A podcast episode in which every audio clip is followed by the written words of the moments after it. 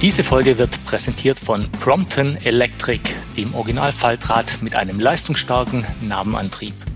Mit seiner intelligenten Falltechnik und den kleinen 16 Zoll Laufrädern ist das Prompton das leichteste und kompakteste Faltrad am Markt und eine smarte Alternative für die tägliche Mobilität im urbanen Raum. Super praktisch, mit nur einem Klick lässt sich die am Steuerrohr montierte Akkutasche vom Rad lösen und getrennt vom Rad im öffentlichen Nahverkehr, Zug oder Auto transportieren. Jetzt Radfahren, der Karl-Podcast. Hallo liebe Fahrradfans. Ähm, wir haben heute einen Podcast äh, mit Anna Jung. Die Anna ist Medizinerin und Bikefitterin. Anna, stell dich doch mal vor. Wir sprechen heute zum Thema Ergonomie und steigen da in das Thema ähm, im Anschluss gleich aktiv ein. Okay, hallo Georg. Ähm, ja, ich ähm, bin Leiterin des Fitting-Labors in Essen-Kupferdreh in der Bergetappe. Das ist ein großes Fahrradgeschäft mit äh, Opel-Fahrradmuseum und großer Werkstatt. Und dort habe ich das Fitting-Labor großgezogen. Von Haus aus bin ich Medizinerin, ähm, habe viele Jahre in Klinik als Notärztin im Rettungsdienst, in der Kardiologie, Orthopädie und in der Sportmedizin gearbeitet und habe dann äh, Stück für Stück mehr und mehr das Labor aufgebaut und die ärztliche Tätigkeit zurückgefahren. Das ist so aktueller Stand der Dinge. Wir bilden hier seit vielen Jahren auch schon ähm, Mitarbeiter aus mit dem Schwerpunkt Ergonomie im Radfahren beziehungsweise gesundes Radfahren. Das ist der Schwerpunkt in unserem Geschäft schon immer gewesen. Ähm, mit der Zielsetzung, dass egal ob äh, Profisportler oder City, Hobbyradler, äh, Genussradler, dass alle äh, das Recht haben, gesund und effektiv Rad zu fahren. Ähm, wie meistens in der Fahrradbranche, wie wir beide wissen, ähm, bist auch du selber und dein Mann, mit dem du äh, den Fahrradladen betreibst, äh, begeisterte Radfahrerin und kennst somit die äh, Wehwehchen und die Problemchen am eigenen Leibe. Ähm, und da will ich ja gleich mal aktiv einsteigen. das Fahrrad bzw. E-Bike erlebt ja momentan einen noch nie dagewesenen Boom. Ähm, jeder fährt Rad oder ein E-Bike momentan. Wenn man am Wochenende auf den einschlägigen Radweg-Hotspots unterwegs ist, ähm, kann man das dann selbst sehen. Jung und alt, groß und klein, schlank und kompakt. Ähm, inzwischen hat ja viele äh, Menschen der Fahrradboom infiziert und inzwischen ist die überwiegende Masse der Radbegeisterten auch mit dem E-Bike unterwegs ähm, da ist man jetzt als Fachkundiger dann teilweise überrascht, wenn man so ähm, dann äh, in das bunte Treiben reinschaut, wer da wie auf dem Rad sitzt. Ja, das ist durchaus ähm, ein Konflikt, denn das Rad äh, zu erwerben ist so schnell passiert ähm, und ehe man sich's versieht, betreibt man eine Sportart, ohne zu wissen, ob es in der Art und Weise, wie man es tut, gesund ist oder nicht. Dazu muss man aber auch wissen, dass die Industrie ähm, bisher Primärräder im Standard entworfen hat und ähm, der Fahrer das nach Optik und Fahrradtechnik ausgewählt hat. Ähm, die Anpassung an den menschlichen Körper ist natürlich ein ähm, interdisziplinäres Thema, was ähm, einzig von Zweiradmechatronikern, die nicht geschult sind, natürlich schwierig zu bearbeiten ist. Und deswegen sehen wir heute noch so viele Menschen falsch auf ihren Rädern sitzen, was natürlich nicht wünschenswert ist, ähm, was aber Stück für Stück schon besser wird in unserer Landschaft. Es gibt immer mehr Schulungen für äh, Fachpersonal, ähm, in der in denen dann diese Inhalte vermittelt werden, damit wenigstens eine Grundeinstellung und die Auswahl der Rahmen, Typologie, äh, der Antriebstechnologien und so weiter auch an den Fahrer angepasst stattfindet. Oh, mhm, okay. Ähm, wir wollen ja dann mit dem Radfahren, das hast du ja eben schon so ein bisschen angedeutet, natürlich äh, will ich ja meine Gesundheit fördern und die nicht ruinieren. Ja? Und äh, der, der Schlüssel zum gesunden Radfahren äh, fängt ja im Prinzip äh, bei der richtigen Sitzposition an. Ja, das ist ähm, der Kernpunkt ist im Prinzip, dass ein Fahrrad oder Pedelec ganz gleich oder Rennrad, Zeitfahrmaschine ähm, sollte an den Körper angepasst werden. Der Körper kann sich auch anpassen an alle möglichen Fehleinstellungen. Das schafft er in jungen Jahren klaglos, aber mit zunehmenden Lebensjahren beschwert er sich dann darüber. Und gerade jetzt im Zeitalter der Pedelec-Industrie sitzen doch sehr viele Menschen, die sonst diese Disziplin Radfahren noch nicht auf dem Schirm hatten, auf Rädern. Und ähm, ja, man muss sagen, vergewaltigen ihren Körper. Und das führt nicht nur zu Beschwerden, sondern oftmals auch zu Erkrankungen. Das kann man aber verhindern und äh, dazu setzen wir das Bike Fitting ein. Das ist halt die äh, fachmännische Anpassung des Fahrrades an den Fahrer oder die Fahrerin. Ähm, und das benötigt ähm, eine diffizile Analyse. Da gibt es verschiedene Möglichkeiten. Das kann ich später nochmal genauer erklären. Aber wichtig ist, mhm. man muss sich erstmal die Frage stellen, passt das Rad zu mir? In der richtigen Auswahl? Und wenn ja, welche Änderungen müssen wir vornehmen, damit es dezidiert passt? Denn man kann eine Menge an einem Fahrrad oder Pedelec verändern, sei es Sattel, Sattelstütze, Pedale, Kurbellängen, Lenker, Lenkerbiegungen, die Griffe, so dass es dann am Ende äh, quasi wie ein gut passender Schuh sitzt. Also das heißt im Umkehrschluss, äh, äh was du auch vorhin schon angedeutet hast, ähm, äh, je nach Radkategorie äh, variiert dann auch entsprechend die Sitzposition. Ja, selbstverständlich. Die Sitzposition ist die Kernfrage. Also wie will man sitzen? Zu welchem Zweck fährt man Rad? Das ist ja die erste Frage. Danach wählt man dann die Geometrie des Rades. Und äh, wenn die richtig ausgewählt ist, dann kann man die Feingestage der Sitzposition einstellen. Die Sitzposition ist aber eine individuelle Sache. Die steht und fällt einmal mit den Proportionen, dann mit dem Muskelstatus. Denn was viele vergessen ist, Radfahren ist auch auf dem Pedelec ein Ganzkörpersport. Und dieser Ganzkörpersport benutzt nicht nur die Beine, wie es immer zu sein scheint, weil das ist so ziemlich der einzige, was sich offensichtlich viel bewegt, sondern die Haltemuskulatur, die Stütz- und Nackenmuskulatur, all das ist ähm, komplett in diesen Radfahren integriert und muss auch richtig angesprochen werden, sonst gibt es doch sehr, sehr viele Beschwerden, die dann in dem Gefolge auftreten. Also äh, das heißt, der, der Ausgangspunkt ist immer der Sattel, wenn ich dich jetzt richtig verstanden habe. Ne? Der bestimmt ja zunächst einmal, äh, wie mein, wo mein Körperschwerpunkt auf dem Rad sich befindet.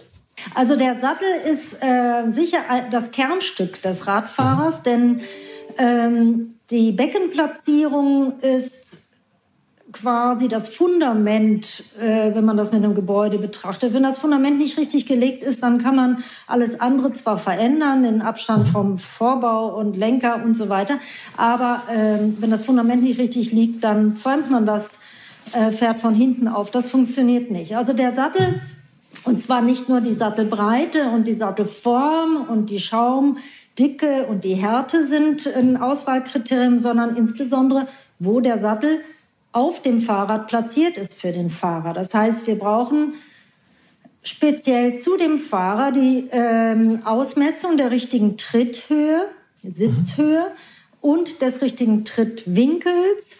Denn der Sattel muss immer in einem bestimmten Abstand zum Tretlager Mittelpunkt stehen, denn das Fahrrad, alles dreht sich ja in der, am Ende in der Mitte um das Tretlager herum. Die Kurbel, mhm. die Pedale und somit das Bein. Und da das Bein am Becken hängt und das wiederum am Rücken, müssen wir als allererstes natürlich Becken- und Beinachse dem Fahrer speziell einstellen. Und erst dann können wir uns um den Rest kümmern. Das heißt also, bitte nicht einfach nur versuchen, verzweifelt nach einem guten Sattel zu suchen, sondern der Sattel muss auch noch an die richtige Stelle äh, platziert werden und dem Körper dargebot werden, damit es da zu ruhigen Tretmanövern kommen kann. Denn ansonsten gibt es Missstände, die über die Beinachse entstehen.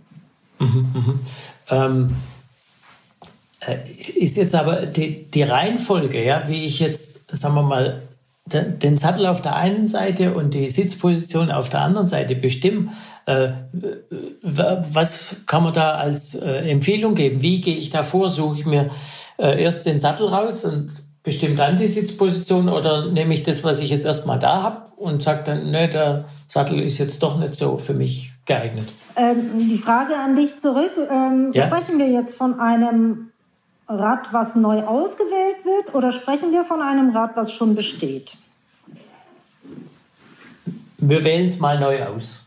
Wir wählen ein neues Rad aus. Genau, wir wählen ein neues Rad aus äh, und äh, erfahrungsgemäß, das weißt du, du äh, aus deinem, aus eurem äh, Fahrradladen, äh, ihr kriegt ja auch die Räder größtenteils äh, als fertiges Paket angeliefert, so wie wir ja die Testräder genauso. Und da ist dann der Sattel XY drauf, ohne jetzt bestimmte Marke zu nennen. Ja. ja.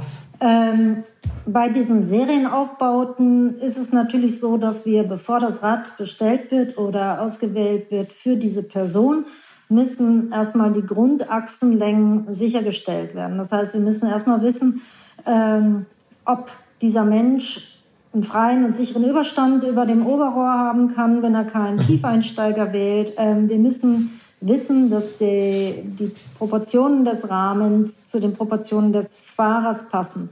Und das ist halt die Basis. Und wenn, wenn ja. wir das über äh, Messungen erfasst haben, dann äh, messen wir natürlich auch die Beckenbreite in diesem Zuge im Auftakt, um zu wissen, ob der Sattel, der mitkommt, überhaupt eine Chance haben kann. Selbst wenn wir ihn dann, wenn das Rad hier ist und der Fahrer auch und wir die aufeinander einstellen, an der richtigen Stelle platzieren.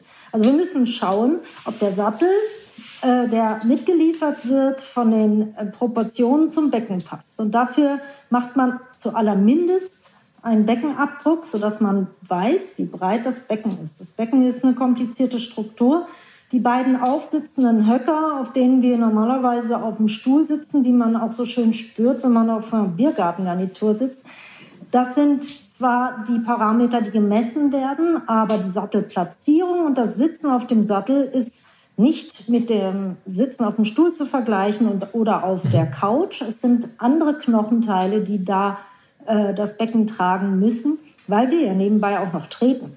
Das heißt, die Beine müssen rechts und links am Sattel vorbeikommen. Und äh, viele Menschen neigen dazu, dann äh, mit komfortabel einen breiten, dicken Sattel auszuwählen, stellen dann aber fest, dass sie immer auf die Sattelnase rutschen. Das liegt nun mal einfach daran, dass die Beine im Becken verankert sind und die große Muskelmasse, die sich um den Oberschenkelknochen äh, wölbt, auch noch seitlich am Sattel vorbeikommen muss, wenn wir treten.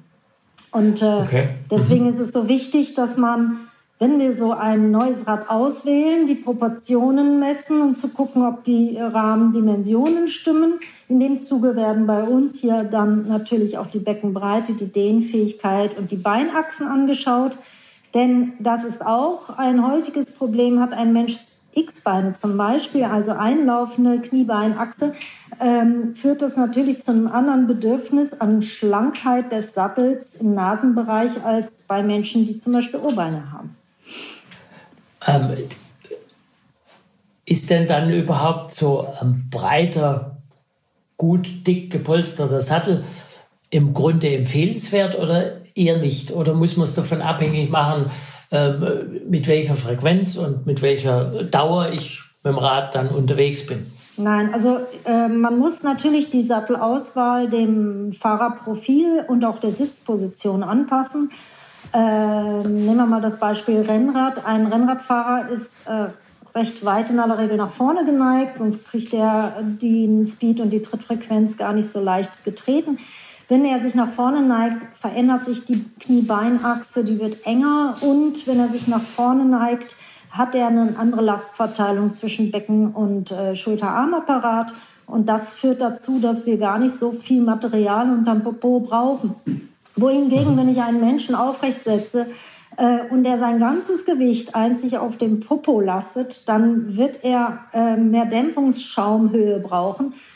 Aber das wird auch völlig überschätzt. Also dieses Couch-Feeling kriegt man auf dem Sattel niemals durch eine optische Couch. Also Dicke und Breite sind da nicht das Rezept sondern das Rezept ist tatsächlich die Passform. Und das ist, ja, ja. wenn man das durchmisst, erschrickt man erst darüber, wie schmal ein Sattel äh, wird ähm, und auch wie wenig dick der dann sein muss. Ähm, es ist so, dass ein, ein Radfahrer, der es nicht gewöhnt ist, Rad zu fahren, natürlich erstmal druckempfindlich ist in den Knochenzonen, die wir dann benutzen, weil es sind halt andere, als auf denen wir tagtäglich sitzen. Aber diese Knochenzonen müssen sich in 14 Tagen gewöhnt haben. Wenn das nicht der Fall ist, stimmt irgendetwas nicht. Das ah, heißt, okay. in 14 mhm. Tagen Einfahrzeit eines neuen äh, Rades gilt es, dem Körper kleine Portionen Belastung zu geben, denn es ist nicht so, dass man Radfahren von vornherein kann. Das gilt sowohl für die Muskulatur, die sich anpassen können ja. muss, als auch für diese Lagepunkte, nämlich ganz speziell diesen Knochenlagepunkt des Beckens. Der kriegt mhm. dann eine unempfindliche Schwiele. Es ist nämlich die Knochenhaut, die sich über das Becken zieht, die da erstmal sagt, hallo, was machst du da mit mir? Das tut weh. Es muss nicht richtig schmerzhaft sein, aber es muss schon ein Druckreiz kommen, ansonsten entsteht dort keine Schwiele. Und wenn man dann sich so eine Regel nimmt, wie beispielsweise dreimal die Woche eine halbe Stunde Radfahren und nicht mehr, maximal eine Dreiviertelstunde, dann kann der Körper adaptieren, ohne ein Leid zu erfahren. Übertreibt man am Anfang, ist man es quasi selbst schuld. Das ist so, wie man eine Schaufel in der Hand nimmt und sonst bürotätig ist. Äh, man kriegt Blutblasen ähm, und das kann man vermeiden. Man muss dem Körper nur Zeit geben. Okay, okay. Ähm, mal eine, eine, andere Frage, die sicher auch für äh, unsere Zuhörer interessant ist. Ähm, Macht es denn einen Unterschied, ob ich einen Sattel auf ein Fahrrad drauf mache oder auf ein E-Bike? Ja. Grundsätzlich macht es erstmal gar keinen Unterschied, weil wir von der Anatomie uns nicht verändern. Und wenn ein E-Bike gut eingestellt ist, in meinen Augen, dann ist es nicht ein äh, reines Bedienerfahrrad, sondern ein Fahrrad, was mir optional die Chance gibt, auch mit eigener Beinkraft, also möglichst lange eigentlich mit eigener Beinkraft und eigenen Aktivierungen des Herz-Kreislauf-Systems zu fahren. Das heißt also, wenn ich ähm, einen Sattel auswähle, dann ist es natürlich sitzpositionsspezifisch für diesen Menschen, für seine Disziplin. Und nicht, ob es E ist oder nicht E ist. Ähm, mhm. Beim E-Bike gibt es aber so eine Unart, dass viele Menschen da ähm, noch schlechter drauf sitzen als auf normalen Fahrrädern, weil sie spüren etwas später erst, dass äh, die Achsen nicht ähm, körpergerecht eingestellt sind. Und deswegen äh, sitzen Menschen äh, häufig sehr, sehr passiv im Sattel. Und da gibt es sogar eine Industrie, die hingeht und das Heck von einem Sattel hochzieht, damit man im Anstieg im Berg ja. quasi eine Abstützung erfährt. Also sowas kann man sich natürlich draufbauen. Dann sind wir irgendwann beim Bonanza-Rad, aber das ist nicht ähm, biomechanisch, ist das Blödsinn. Also ähm, da sollte der Körper eigentlich schon die Chance haben, die üblichen Manöver zu machen, um einen mhm. Berg ähm, hochzufahren, sich halt ein wenig nach vorne zu neigen, weil wir dann einfach eine ganz andere Effizienz und ähm, Trittpräzision bekommen. Okay. Es ist natürlich so, dass jetzt die Industrie auf alle möglichen Sättel ein E drauf printet, also E-Bike tauglich. Ja. Ich denke, da kannst also, du besser was zu sagen. Ja, ja, ja klar. Meine, äh, das, das Thema brennt, das hat man ja am, am Eingang und des äh, Eingangs und das ähm, sieht man ja auch und man merkt ja auch, äh, äh, dass viele jetzt äh, in, in der Pandemiezeit, die wir ja nach wie vor haben, ähm, sich bewegen wollen. Ähm, jetzt haben wir gerade, äh, sagen mal, den, den Unterschied rausgearbeitet, äh, ob es Sinn macht, zwischen Fahrrad und E-Bike zu unterscheiden. Aber haben ja noch einen anderen Unterschied, den, wir, den, du vielleicht erklären kannst. Ähm, was ist denn mit dem Unterschied zwischen Mann und Frau? Weil viele ähm, Hersteller, die bieten ja auch spezielle Damensättel an. Ja, also es ist tatsächlich so, dass die Industrie das so macht. Es müsste eigentlich langsam mal verschwinden, weil es ist völlig, also hier bei uns, bei individuellen Messungen, ist es völlig unerheblich, ob männlich oder weiblich, weil wir individuell messen. Ähm, dass das so klassifiziert wurde, ist der Vergangenheit eigentlich eher geschuldet, nämlich dass Frauen im Standardmittel ein breites recht flach gebautes Becken haben und die Männer das schmale, recht steil gebautes Becken haben und damit verschiedene Bedürfnisse entstehen. Natürlich ist das Genital des Mannes ähm, nochmal anders zu berücksichtigen. Das ist aber auch wirklich von Mann zu Mann unterschiedlich. Äh, wir brauchen ja ähm, für die Frau den Platz quasi für die Schamlippen und für den Mann das Pendant Hoden. Und das ist mhm. sehr unterschiedlich, auch vom Alter abhängig. Ne? Wenn wir nämlich den kleinen Mann, nämlich, nämlich einen Jungen nehmen, da ist der Hoden noch recht fix verankert am Rumpf. Der kann nicht ausweichen. Bei dem erwachsenen Mann ist er aber weich und der kann zur Seite geschubst werden. Und das wird ja dann auch getan, wenn die richtige Sitzplatzierung stattfindet, schiebt der Mann sein Becken auf, von der Sattelnase aus nach hinten und befördert damit alles, was im Weg ist, nach vorne, was schiebbar ist. Aber der Platz für den Harnsamenstrang und die Prostata, äh, sowie bei der Frau die Schamlippen, das Prinzip ist das gleiche von der Einmessung her. Insofern braucht es da auch ähm, in beiden Fällen viel Platz. Und die Frau braucht manchmal sogar ein bisschen mehr Platz, weil das Becken halt so flach ist. Also das erstmal zu Standards. Aber was wir hier in unserem Alltag sehen, sind massive Abweichungen von diesem Regelwerk. Frauen sind so und Männer sind so. Mhm. Deswegen ist es in meinen Augen überholt und man sollte immer nach den individuellen anatomischen und funktionellen Gegebenheiten gucken, denn nur so kommt man zu einem guten Ergebnis und einem beschwerdefreien Fahren. Und da bitte auch wirklich darauf achten, dass man beschwerdefrei ist. Der Knochen darf schon mal ein bisschen meckern, wenn man lange nicht gefahren ist und wieder anfängt. Aber ja. Genitalbeschwerden dürfen überhaupt nicht auftreten. Auch darf das Steißbein nicht belastet werden. Das erleben wir auch häufig bei nicht passenden Sätteln sowohl zu breite als auch zu schmale Sättel. Da kann es zu Überlastung des Steißbeines kommen. Und wenn das einmal so richtig gereizt ist, dann dauert es relativ lange, bis sich das erholt. Und bei den Genitalien ist es so, taubes Genital gilt gar nicht. Also wenn der Körper das signalisiert, dann hat er mindestens schon eine halbe Stunde lang vorher Stress gehabt. Mhm. Ähm, das ist zwar reversibel, das sind Störungen, die in aller Regel ähm, unproblematisch abklingen, wenn man das, äh, die Ursache behebt. Was aber viel kritischer ist, ist beim Mann die Prostata. Das ist die Vorsteherdrüse, die äh, quasi in der, im Harnröhrenverlauf im Beckenboden liegt. Und wenn die Druck bekommt, und das ist doch erstaunlich häufig, wie viele Männer auf dem Beckenboden sitzen, weil sie meinen, da ist es weicher, erst einmal. Mhm.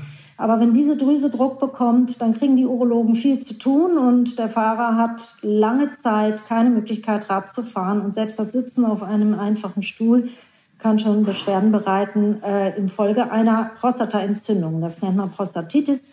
Fällt dann auf, dass man massive Schmerzen im Beckenboden kriegt beim Wasserlassen und Fieber. Dann bitte schleunigst zum Urologen. Aber besser ist vorbeugen also niemals auf dem Beckenboden sitzen, sondern auf den angrenzenden Knochen. Und damit das ähm, eine erfolgreiche, beschwerdefreies Manöver wird, braucht man halt Satteleinmessungen. Also zu allermindest die Beckenbreite. Es gibt aber sehr viel äh, differenziertere Messungen, die wir natürlich auch bei Leuten, die schon erkrankt sind, noch mit einsetzen. Ähm, das sind Sensormessfolien die wir bei, bei der Trittarbeit platzieren und während des Sattelauswahls ähm, quasi permanent mitlaufen lassen, um zu sehen, auf welchen Organen der Fahrer in Wirklichkeit sitzt und wie sich das Becken verhält. Ähm, wir kriegen auch jede Menge Probleme im Bereich des Beckens über falsche Sättel. Das macht sich nicht unbedingt immer in der Sitzfläche bemerkbar, sondern sehr, sehr viele Menschen verspüren Schmerzen im unteren Rücken. Ähm, mhm. Das ist im Prinzip der Kompensation geschuldet. Viele Fahrer gehen hin und weichen äh, dem Druck des Genitals aus, indem sie einen Buckel fahren. Selbst wenn das mhm. Rad jetzt mal, nehmen wir mal an, das Rad stände an der richtigen Stelle, ähm, muss man nicht in diesen Buckel. Ähm, aber das machen dann die Menschen unbewusst, um dem Genital mehr Luft zu geben. Also wenn Sie sowas wahrnehmen, unterer Rücken oder Ischias-ähnliche Beschwerden, dann kann der Sattel sehr häufig schuld sein. dass mehr und mehr Urologen verweisen dann auch mal darauf und schicken die Leute das, äh, wird immer präsenter. Aber wer es noch nicht weiß, möge es bitte seinem Nachbarn mitteilen. Druck auf dem Beckenboden niemals. Das führt okay. auch gerne zu Abszessen bei Männern wie Frauen. Da muss man dann im Einzelfall darüber sprechen, was für Probleme da sind, um die dann abzustellen. Okay, also auch hier ganz klar äh, die individuelle Anpassung äh, an den jeweiligen Körperbau und das ist völlig unabhängig, ob das jetzt Männlein oder Weiblein ist. Genau. Ja. Völlig ähm, unabhängig, erst einmal. Ähm, wenn man jetzt, wenn ich jetzt so in die Sattellandschaft reinschaue, ja, ähm, habe ich, wir haben es gerade angesprochen, äh, hart weich, aber wir haben jetzt auch äh, überwiegend Sättel, die ähm, keine geschlossene Satteldecke aufweisen, sondern in der Mitte entweder, ähm, sagen wir mal, so, so eine Wölbung haben, also eine Nut oder gleich, gar gleich richtig äh, äh ein richtiges Loch drin haben. Ähm, wie, wie verhält sich das denn da? Kann ich da sagen, also solche Sättel, die, die eben eine Vertiefung drin besitzen, äh, sind grundsätzlich äh, be zu bevorzugen gegenüber Sa Sättel mit einer ganz geschlossenen äh, Satteldecke, mit einer, äh, die, die halt so die klassische Form haben? Oder ist das, äh, fußt das auf dem gleichen wie, wie das, was du vorhin gesagt hast, dass man eben sagt, auch hier ist immer die individuelle Anpassung steht im Vordergrund?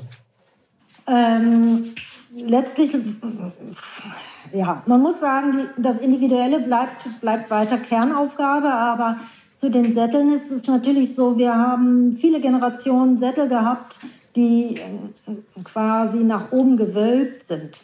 Äh, nehmen wir mal zum Beispiel die Brooks-Sättel, sind es bis heute noch, mhm. äh, ein wenig nach oben gewölbt. Solche Sättel können nicht so sehr viele Menschen fahren, ähm, weil der Raum zwischen dem Becken und äh, dem Sattel zu klein wird für den Durchlass der Harnröhre bzw. der Genitalien. Ähm, es gibt Menschen, die können die fahren und dann sind Brooksättel Gold wert, weil die sich wunderbar an den Knochenpunkt anpassen.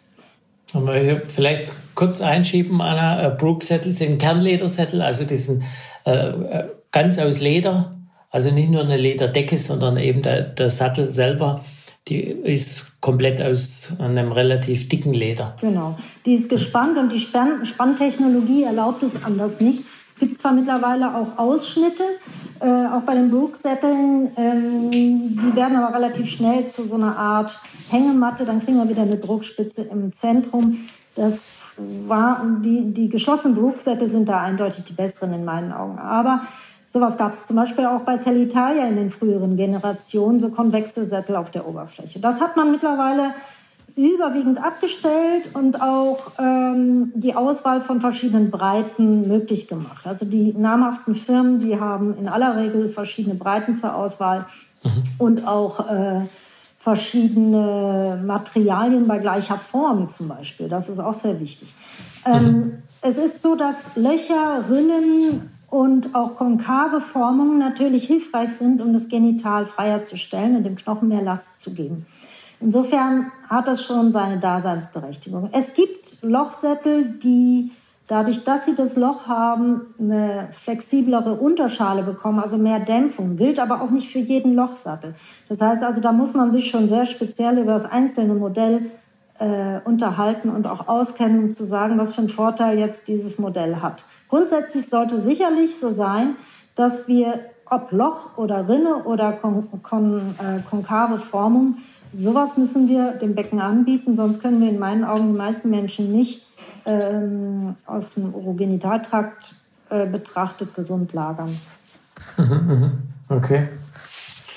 Ähm, wenn ich jetzt die richtige Sitzposition gefunden habe. Ja?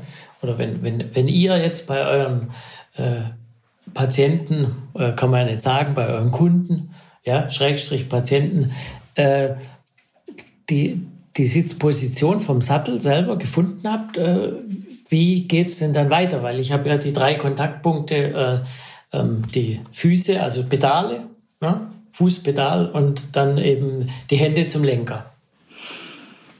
Ja, also letztlich ähm, zum Thema Finden der Sitzposition vielleicht nochmal äh, zur konkreten Anschauung. Man mhm. kann das in aller Regel nur beim tretenden Menschen machen. Das heißt, dieses Fahrrad sollte irgendwo fixiert sein, damit ich den Menschen auf dem Fahrrad beobachten kann, wenn er tritt, weil gerade die Sitzhöhe ein sehr ähm, schwierige Einstellung ist und die nicht nur mit Längendimensionen des Beines zu tun hat, sondern auch mit Dehnfähigkeit und auch mit der äh, Beckenplatzierung auf dem Sattel.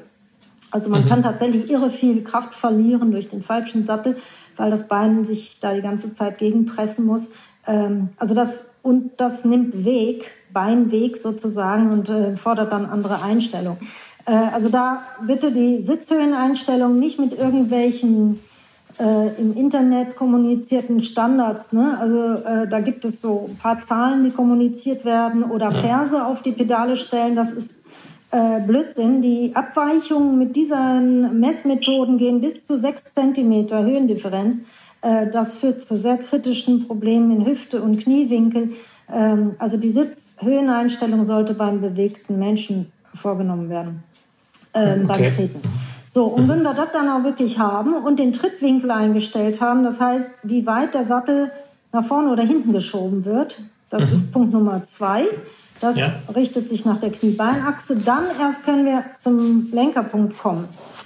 Ähm, und der Lenkerpunkt muss natürlich so dargereicht werden, dass ich weder die Schulter recken muss, nach vorne, noch dass sie eingestaucht ist. Und was auch absolut nicht der Fall sein sollte, ist, dass der Lenker zu hoch gebaut wird. Viele Menschen, die Beschwerden im Beckenpunkt haben, bauen sich den Lenker jeden Tag zwei Zentimeter höher und wundern sich, dass die Nackenbeschwerden nicht aufhören. Also unsere Schulter kann nicht ähm, gut kooperieren mit der Nackenmuskulatur. Die Schultermuskulatur und die Nackenmuskulatur sind nämlich eine funktionelle Einheit, ähm, wenn der Lenker einfach zu hoch steht. Das muss mhm. man dann ähm, sehr gewissenhaft durchspielen. Das kann man auch tun. Dafür gibt es Messvorbauten, die man bei solchen Messungen einschließt oder eben auf einem kompletten Messfahrrad, wie wir das hier machen.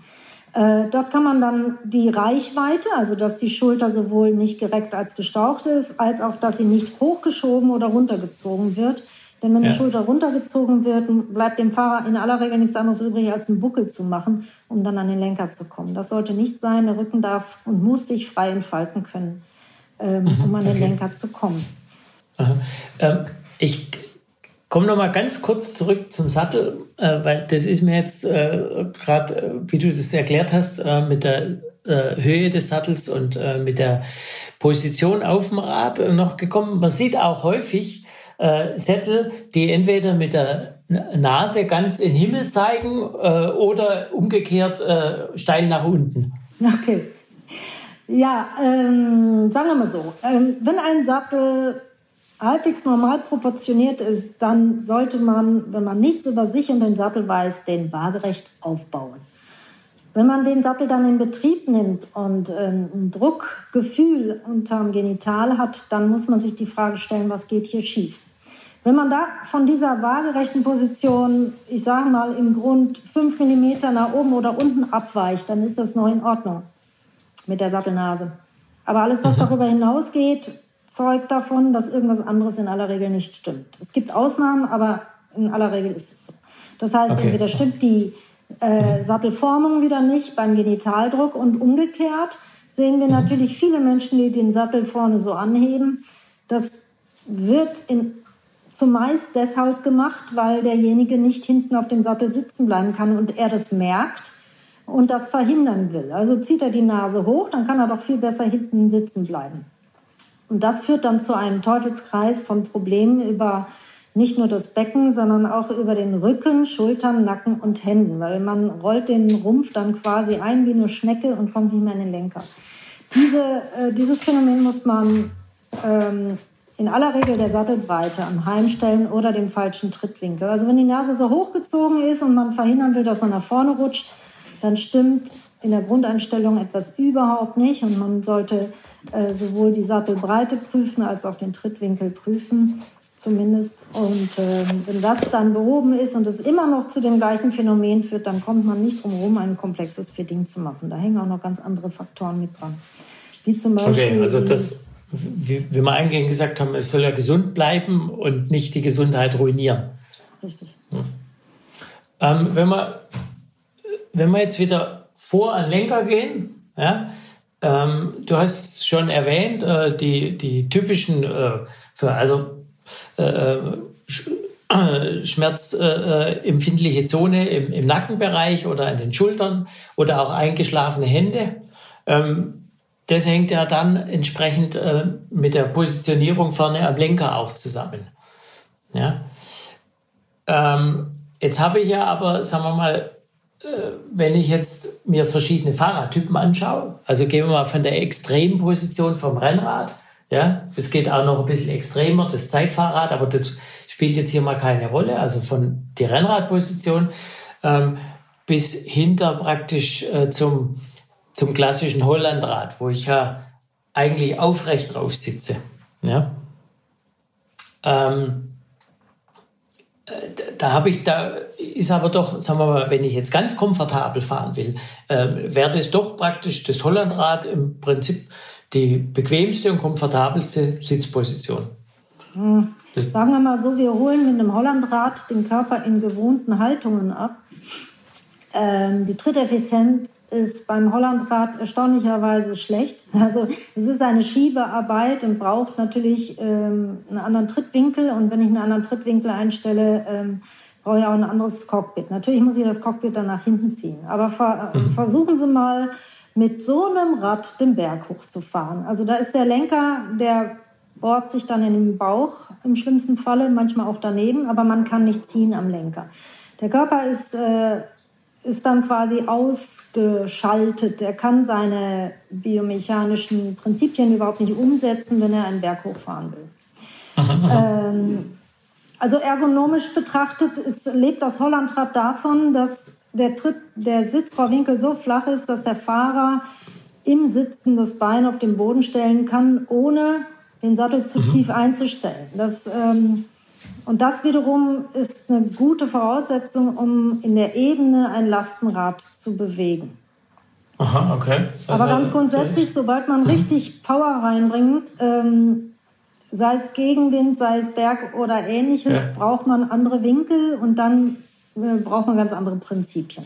Beim Rennlenker, ich muss mal eine Bresche für den Rennlenker schlagen. Der Rennlenker kann bei einem Rennrad, Gravelbike, Randonneur, egal, sehr, sehr komfortabel sein, wenn er an der richtigen Stelle steht.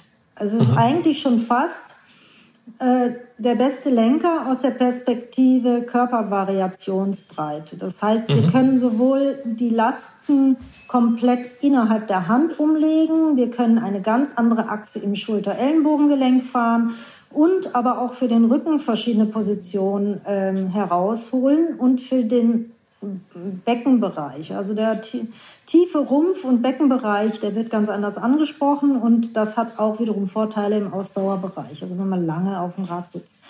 Das hat jetzt erstmal mit Rennrad im Sinne von Rennen fahren noch nicht viel zu tun. Aber ja. es ist tatsächlich so, dass der irre Vorteile hat, hat aber auch mhm. Nachteile.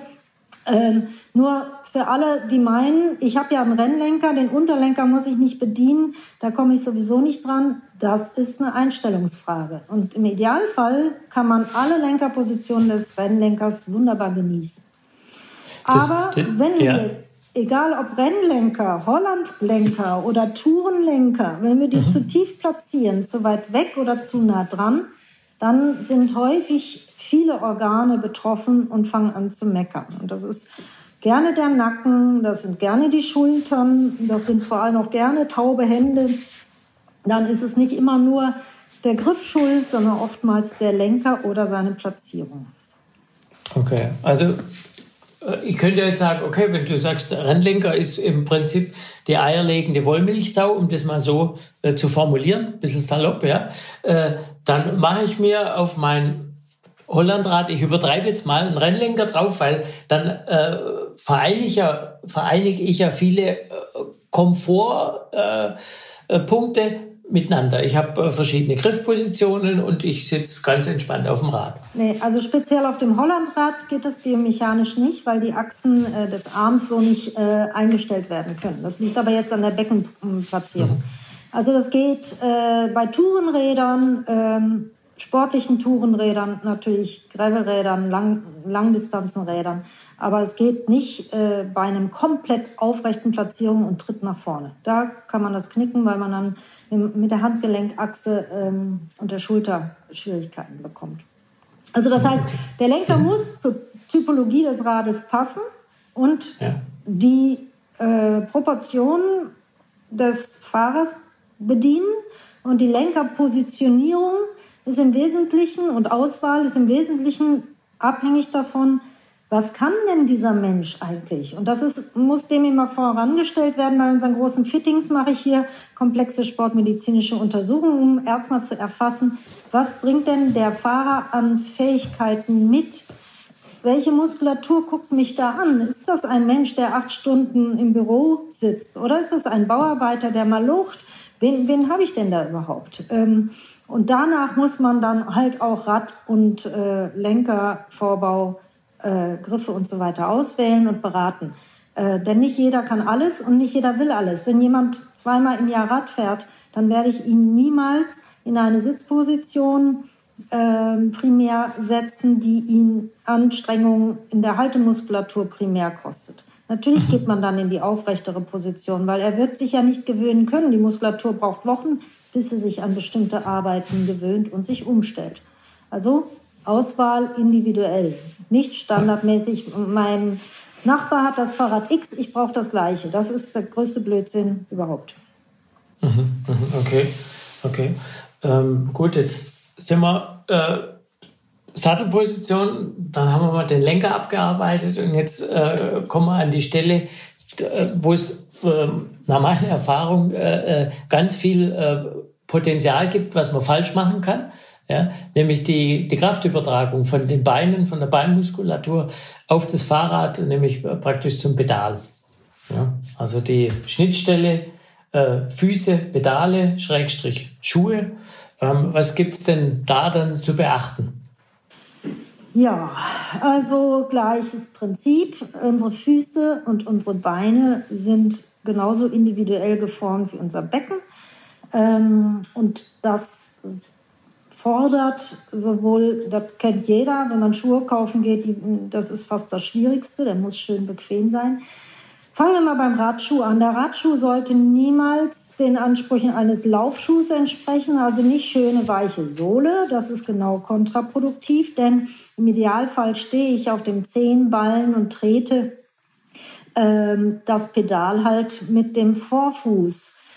Das heißt, der Rest des Fußes dient als Hebel und damit das bequem und effektiv wird, sollte die Sohle möglichst hart sein. Ein Tourenradler ähm, der mit dem Schuh gleichzeitig auch geht, braucht natürlich nicht einen stocksteifen Carbonsohle. Das ist in aller Regel nicht erforderlich und auch nicht äh, komfortabel genug für diese Nutzung. Bei einem Tourenradler gibt es wunderbare Sohlenprinzipien mittlerweile bei Herstellern. Geschlossene Sohlen, also welche, die keine Klickverbindung, kommen wir gleich nochmal zu, aufnehmen, sondern einfach aussehen wie ein Turnschuh oder Trekkingschuh, aber eine andere Steifigkeit haben. Man kann, mhm. wenn man keinen Radschuh kaufen möchte, auch erstmal mit einem Trekkingschuh fahren. Die sind auch meist etwas steifer als Joggingschuhe und haben nicht diese Keilsohle, die ähm, viel Platz auf der Pedale an der falschen Stelle einfordert. Also mhm. Trekkingschuh oder gezielt nach einem Radschuh suchen, der eine entsprechend ausgesteifte Sohle hat, fördert einfach eine höhere Tritteffizienz und mehr Entspannung im Fußgewölbe. Denn sonst müssen unsere äh, Unterschenkelmuskeln und die Sehnenplatte im, im Fuß eine Menge kompensieren, wenn der Schuh sich so verbiegt. Und viele Fahrer gehen dann hin, schieben den Fuß in die Mitte der Pedale.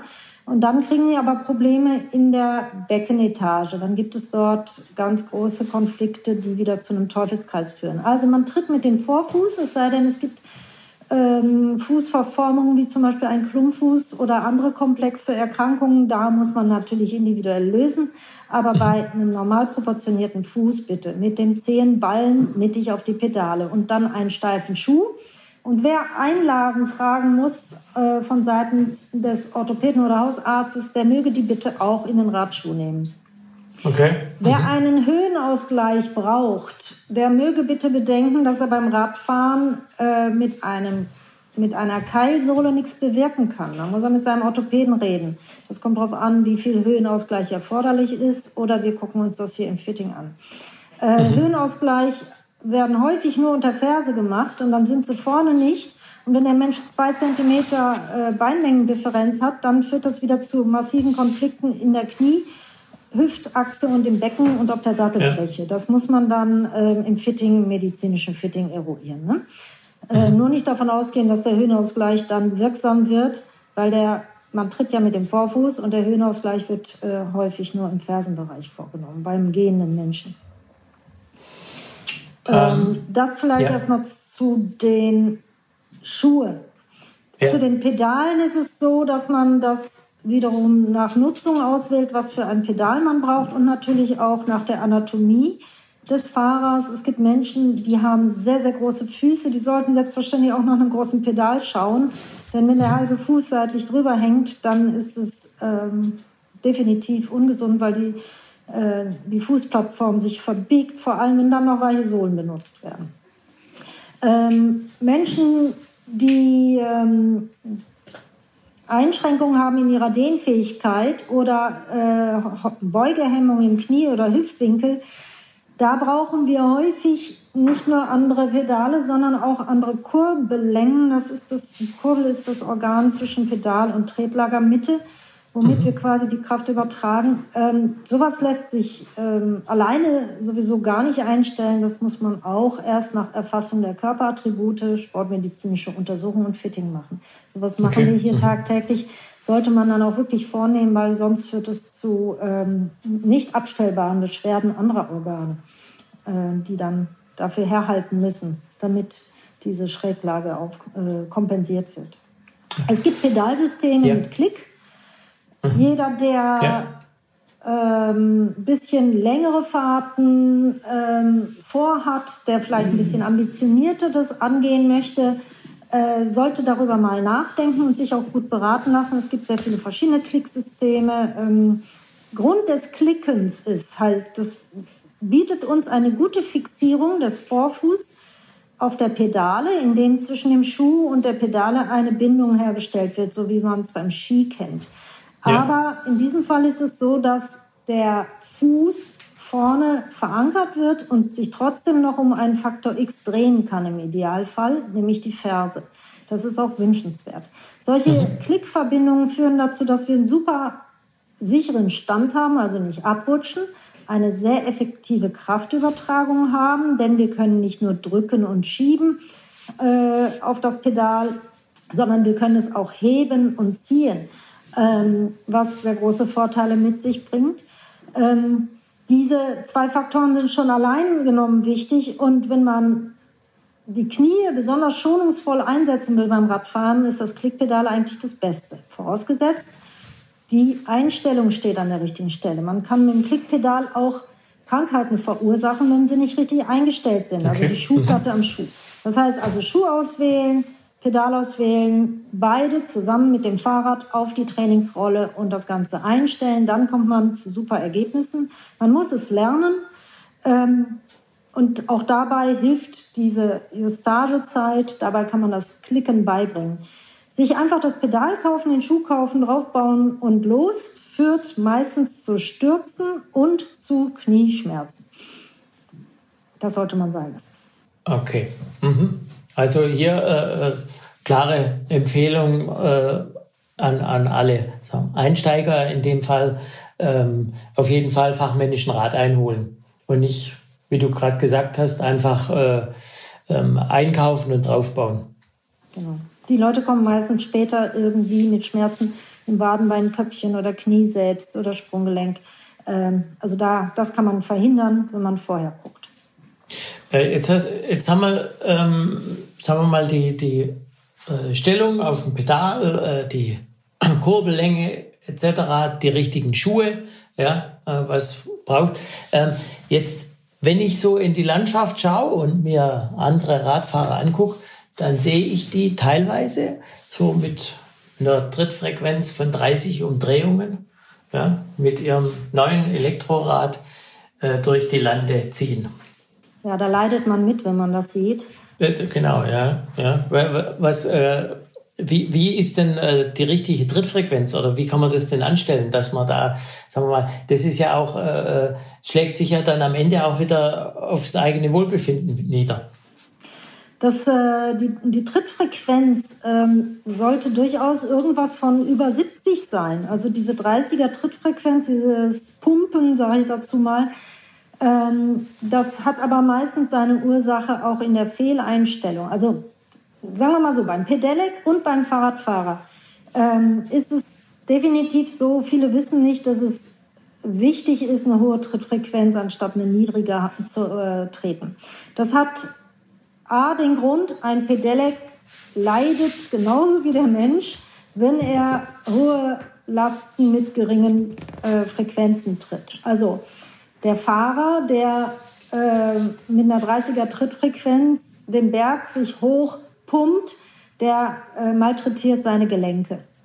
Und den ja, aber ist ja, Bitte? Du hast gerade gesagt, äh, der Fahrer, also das ist ja ein Mann dann in dem Fall, ja, wir wollen es jetzt mal ein bisschen überspitzt sagen, ja, äh, der hat ja auch in der Regel Kraft und da braucht er ja keine, keinen flüssigen Tritt, weil er kommt da mit der Kraft hoch. Ja, glaubt er, ne? Das kommt auf die Länge ja. des Berges an. Irgendwann bricht er dann weg. Und das merkt er natürlich bei kurzen Bergen nicht. Also ne, ein trainierter Mensch, äh, jetzt sagen wir mal unabhängig von Mann oder Frau, der kann sich im Berg natürlich im Wiegetritt mal eben da hochschleudern und fertig ist die Kiste. Dann ist es schnell überstanden.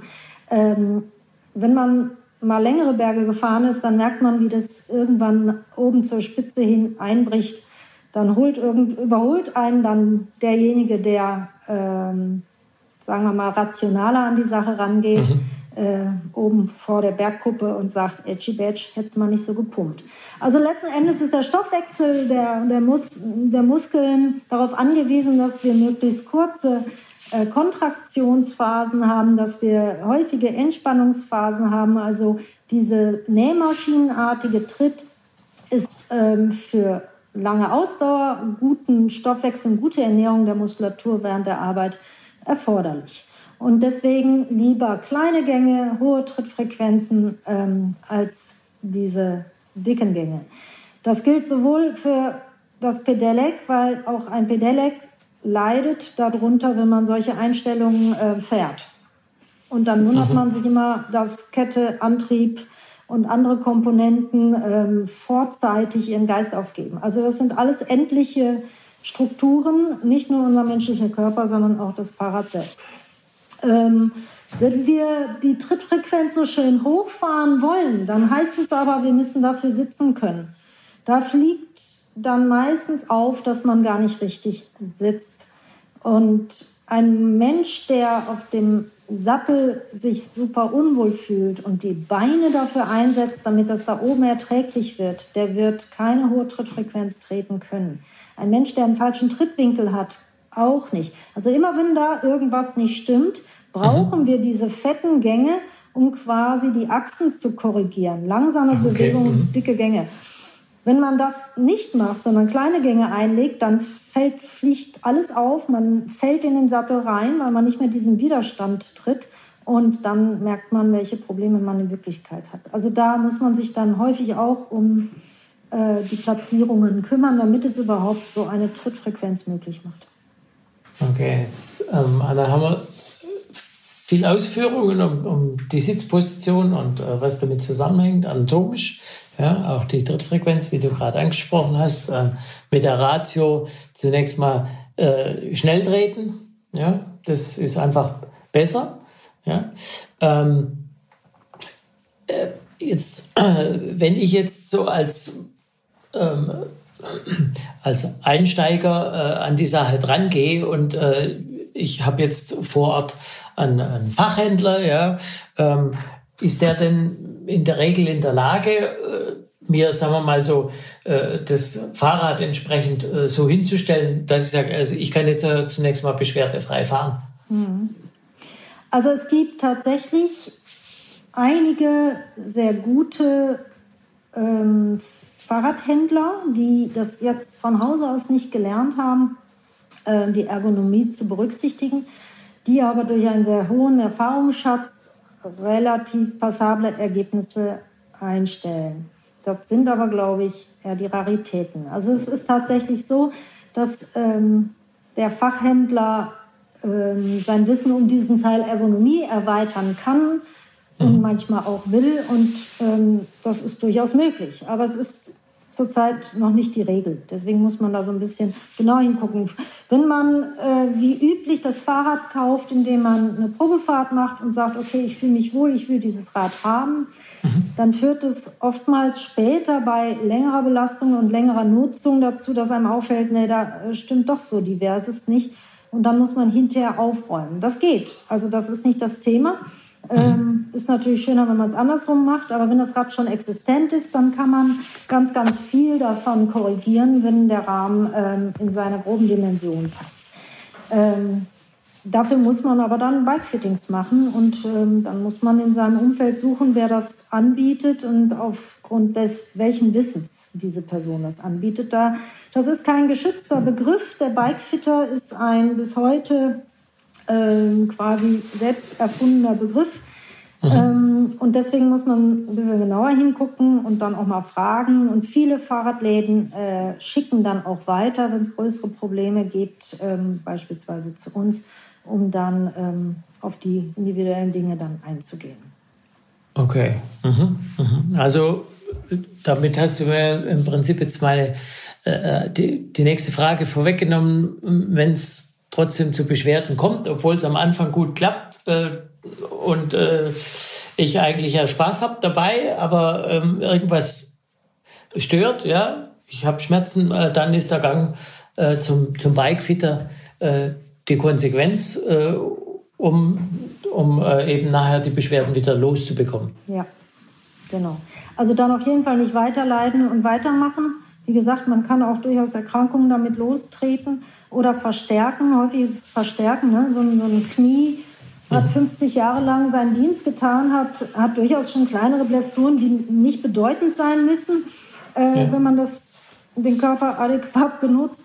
Aber wenn der halt ähm, in irgendwelche Zwangshaltung gebracht wird, dann kann so ein Knie auf einmal Probleme machen, was sonst eigentlich seinen Dienst klaglos tut. Es ist übrigens auch eine schöne Sache, äh, der Rad, das Radfahren selber und auch gerade das Pedelec-Fahren kann dazu dienen, dass man ähm, quasi regeneriert. Also mhm. auch Knorpelflächen bzw. Kniestabilitäten insbesondere. Viele, viele Menschen steigen um aufs Rad, auch empfohlenerweise, weil sie vorher intensive Sportarten in einer anderen Kategorie beispielsweise Ballsportarten nachgegangen sind und da ähm, nicht mehr weitermachen dürfen aus ärztlicher Sicht und auch aus der. Erkenntnis, dass es keine Freude mehr macht mit den Schmerzen. Die steigen häufig aufs Rad rum und ähm, da gibt es nicht selten auch Verläufe, dass Einsteigerradfahrer später zu Wettkampfradfahren werden, weil der Körper halt, wenn er langsam dahin gebracht wird und richtig arbeitet, ähm, wunderbar ähm, gesund einen Sport nachgehen kann. Ne? Nicht zuletzt mhm. auch im Herz-Kreislauf-Bereich äh, gibt es da auch guten Aufbau. Und es gibt nicht zuletzt auch Menschen, die vom Pedelec wieder aufs Rad zurückgehen, weil sie über das Pedelec ähm, im Prinzip den Ausdauerbereich gefördert haben, den Schmerzbereich überwunden haben und dann merken, oh ja, da ist ja noch viel mehr drin und ich möchte gerne wieder alles mit eigener Kraft treten. Das kommt natürlich immer auf den Einzelnen an. Und es gibt ganz, ganz, ganz viele Menschen, die ähm, fortgeschrittenen Alters sind, die auf jeden Fall eine Kraftunterstützung brauchen, sei es ähm, aus Gründen von Knieprothesen, Hüftprothesen oder ähnlichem, die dann natürlich den Motor zuschalten, aber dann auch in dem ähm, gering zugeschalteten Motorbereich ihre Muskulaturen aufbauen können. Und das fördert wiederum die Gelenkgesundheit, wenn das Gelenk gut muskulär gestützt ist. Da spreche ich jetzt vorwiegend vom Kniegelenk. Okay. Also da gibt es mittlerweile ja. viele Möglichkeiten, auch dank der Pedelec-Industrie, ähm, sodass man Vorteile, aber auch eine Menge Nachteile hat. Ähm, ich denke, jeder Mensch, der die eigene Kraft einsetzen kann, sollte sich gut überlegen, ob er nicht lieber in ein sehr leichtes ähm, Fahrrad investiert als in ein Pedelec, weil es mhm. ist ähm, eine Körperertüchtigung, die zu ganz vielen verschiedenen Veränderungen in unseren Hormonkreislaufen führt, die darüber zu einer Herz-Kreislauf-Gesundheit führt und die darüber auch zu mehr Freude führt. Das sind nun mal unsere Hormonkaskaden und ähm, alles, was dadurch durch Anstrengung ausgelöst wird, kriegen wir durch Nichtanstrengung nicht. Und deswegen ist das sich anstrengen und schwitzen nicht nur ein Nachteil, sondern auch ein Vorteil. Und das sollte man nicht vergessen, wenn man überlegt, mhm. ob Pedelec oder Fahrrad zu kaufen ist. Ähm, da meine Frage anschließend, Anna, äh, für den normalen Menschen, ja, also nicht den Leistungssportler oder Ex-Leistungssportler, sondern für den normalen Menschen mit einer normalen, äh, gesunden Figur, mit, mit einem äh, entsprechenden Ernährungszustand. Äh, wie viel Radfahren ist denn gesund? Ach, Okay, also Radfahren, ähm, sagen wir mal so, wenn wir jetzt Race Across America Fahrer nehmen, die einmal durch den Kontinent fahren, äh, ohne zu schlafen, dann ist das sicherlich nicht primär gesund, weil einmal schon der Schlaf fehlt allein. Ähm, nein, das, der Körper sagt einem eigentlich permanent, was ihm gut tut und was ihm nicht gut tut. Wir müssen es nur wieder lernen. Das ist in uns, gerade hier in Deutschland äh, weit verbreitet, alle Beschwerden zur Seite zu schieben und Durchhalteparolen zu stemmen. Mhm. Ähm, gesund ist, solange es Freude und keine Beschwerden bereitet. Und wenn es Beschwerden bereitet, dann stellt sich die Frage, warum die Beschwerden entstehen. Aber in mhm. aller Regel nicht durch die Dauer äh, der Nutzung, sondern äh, durch irgendwelche Fehlplatzierungen und Störungen. Äh, das heißt also, man kann stundenlang Rad fahren und es ist gesund. Man muss es nur halt richtig tun.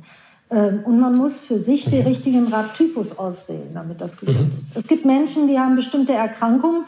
Da können wir nicht umhin zu sagen, diese Art von Radfahren ist für Sie jetzt ungesund. Ich würde dann diese Art von Radfahren empfehlen und da braucht man meistens auch anderes Material.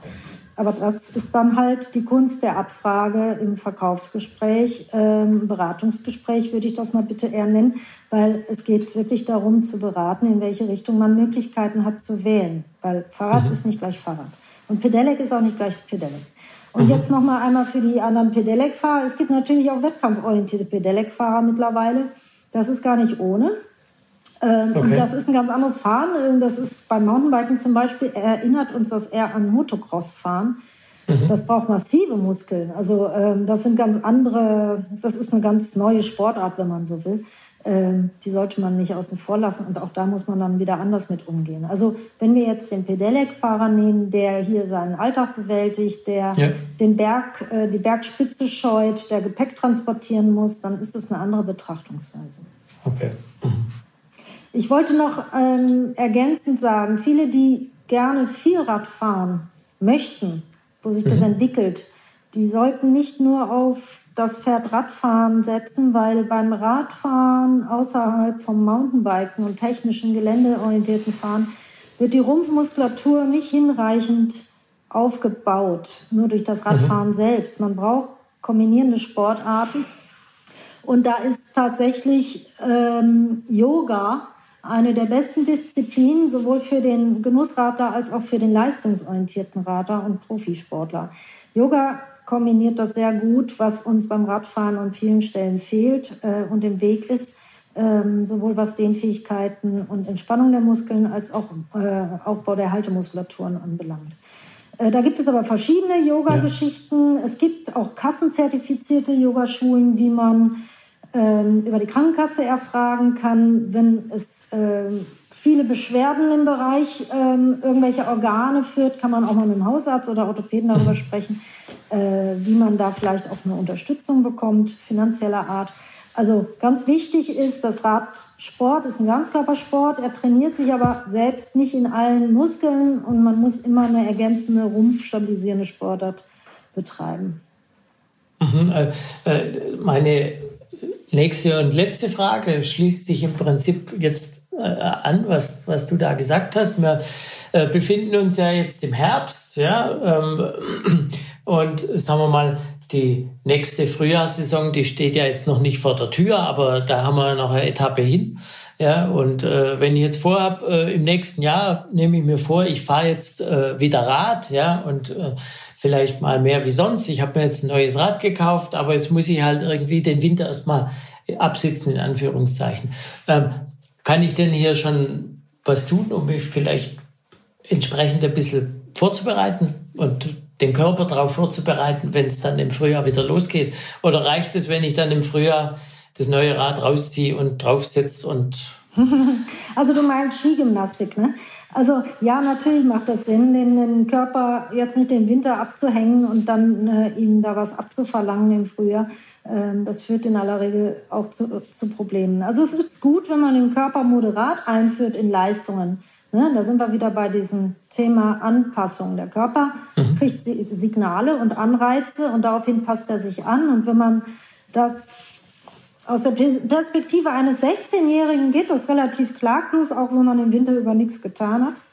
Aber mit jedem Lebensjahr wird es schwieriger, den Körper so kurz äh, vorher dann äh, in die Pflicht zu nehmen. Und das ist eigentlich auch nicht äh, wünschenswert, auch für den 16-Jährigen nicht, auch wenn das kann. Also es, ist, es gibt natürlich die Möglichkeit, ähm, für den Winter sich auf ein anderes Rad zu setzen. Also viele benutzen dann eher Mountainbikes, ähm, weil sie sich einfach sicherer fühlen. Es gibt, was viele auch nicht ähm, wissen, ist, wir dürfen auch mit Spike-Reifen fahren. Wir Radfahrer, das ist erlaubt. Und mit einem Spike-Reifen kann man auch sehr gut durch die frostige Zeit fahren. Im Frost bei Sonne fahren ist wunderbar. Denn was wir äh, stimulieren da draußen, das kriegen wir indoor nicht hin. Es ist einfach die Auseinandersetzung mit unserem Wetter, ähm, ist immunologisch einfach nochmal eine ganz andere Hausnummer, als wenn ich zu Hause äh, womöglich sogar noch bei Heizungsluft arbeite. Ähm, insofern wäre es schon wünschenswert, dass man rausgeht. Man kann das kombinieren, auch mit Laufsport, aber der trainiert natürlich die Muskeln des Beines, äh, die Haltemuskulatur anders. Aber die Kombination ist durchaus, also Walken, Joggen und so weiter, ist ähm, schon für den Kreislauf eine gute Nummer. Und mhm. seine Yoga-Übung, dann hat man das schon mal. Aber man kann natürlich auch auf der Trainingsrolle zu Hause trainieren. Das heißt, man kann sein eigenes Fahrrad in eine Trainingsrolle einspannen, die man käuflich erwirbt und ähm, auf einem Monitor quasi bestimmte Radtouren abfahren. Das machen in aller Regel Rennradfahrer. Ähm, da kann man auch namhafte Wettkämpfe simulieren. Man kann auch äh, Wettkämpfe gegen andere fahren. Es gibt alle möglichen Programme wenn man denn drinnen Sport treiben möchte. Man kann es auch für sich alleine und dabei Zeitung lesen, denn da geht es dann wirklich nur um die Kreislaufaktivierung, weil wir können ja das Fahrrad mhm. nicht äh, großartig in Kurven neigen äh, und spritzige Kurven fahren. Also sowas geht nicht. Und Gelände können wir natürlich auch nicht simulieren auf so einer Trainingsrolle. Also es gibt Möglichkeiten, das äh, zu trainieren. Man kann auch Spinning machen. In ja. Fitnessstudios kommt das jetzt wahrscheinlich auch wieder ähm, wenn es nicht schon läuft. Das weiß ich jetzt gar nicht genau mit Corona.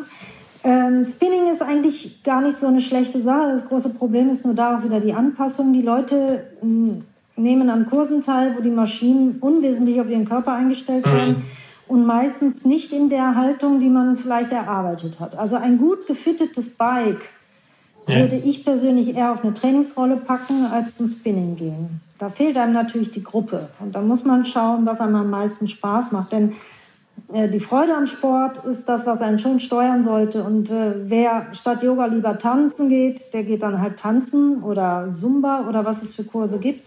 Ähm, und wer, ähm, wer lieber in Gruppe Sport macht als alleine, der sollte dann der Gruppe den Vortritt geben und dieses Nach diesen Nachteil der Fehleinstellungen, den wir in Kauf nehmen.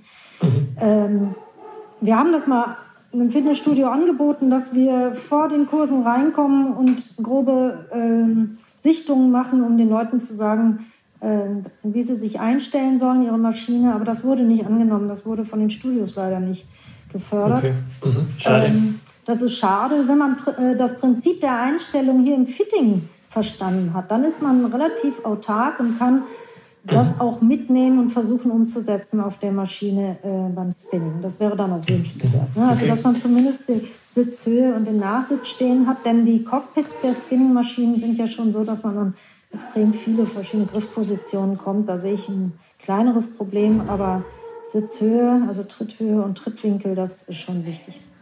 Okay, okay. Ähm, wenn ihr jetzt nicht ins Fitnessstudio gehe und auch keine Rolle habe, denke ich, ist aber auch, sagen wir mal, äh, wenn ich jetzt äh, nur am Wochenende Zeit habe, wenn ich jetzt ausdauernde äh, Wanderungen vornehme, ist es sicher auch nicht schädlich. Also wenn ein Berg drin ist, ist es natürlich immer äh, besser. Äh, also äh, hier um den Ballnersee bei uns zum Beispiel rum, rumlaufen, fördert jetzt gerade die Muskulatur, die wir bei Berganstiegen auf dem Rad brauchen, ja, so gut wie gar nicht. Äh, insofern ist es schon wünschenswert, Berg hoch, Berg ab ist wunderbar. Trainiert mhm. die Oberschenkelmuskulatur, stabilisiert das Knie.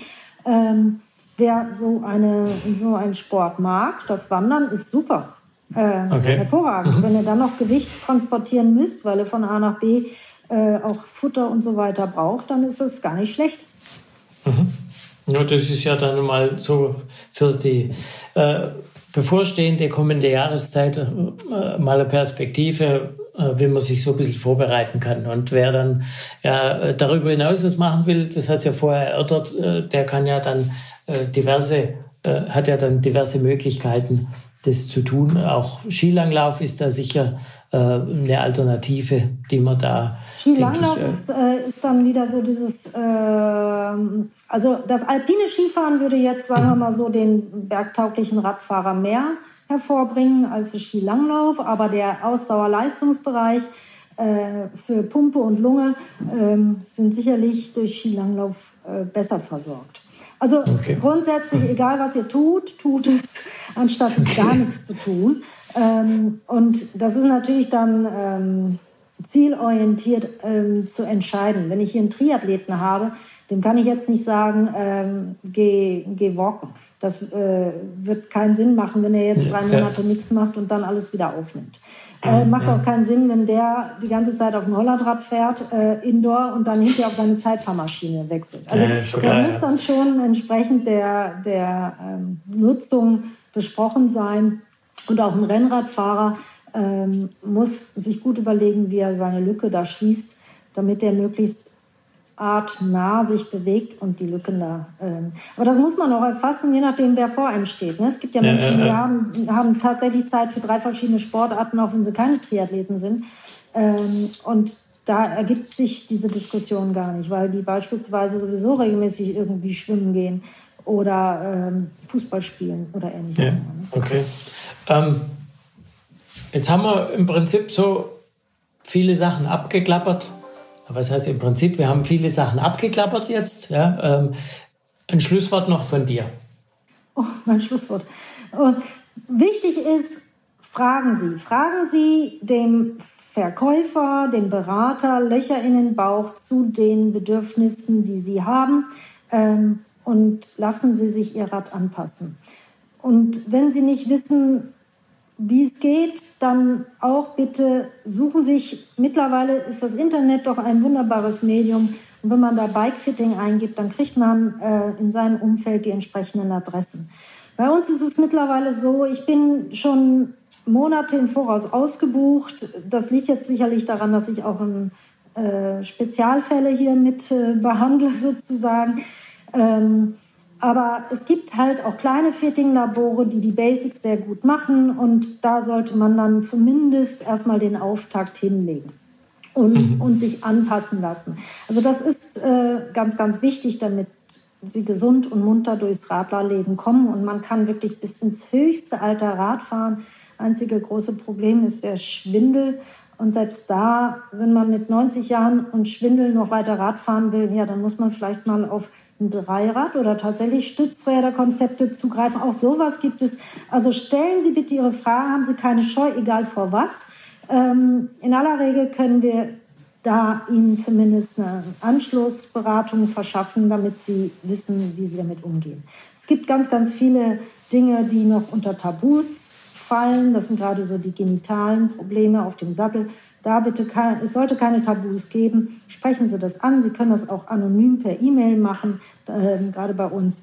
Dann kriegen Sie gerne Antworten und äh, werden dann entsprechend angebunden, sei es urologisch oder bei uns, äh, damit Probleme behoben werden oder gar nicht erst entstehen. Insofern, ja, dem kann, ich nur, äh, dem kann ich nur äh, beipflichten und auch äh, darauf hinweisen, dass natürlich auch wir in dem Fall äh, als Redaktion äh, da gerne weiterhelfen und äh, dann in, an die entsprechenden Fachkräfte und äh, Fachpersonal wie dich jetzt, Anna, gern verweisen natürlich, wenn hier Anfragen bei uns in die Redaktion reinkommen.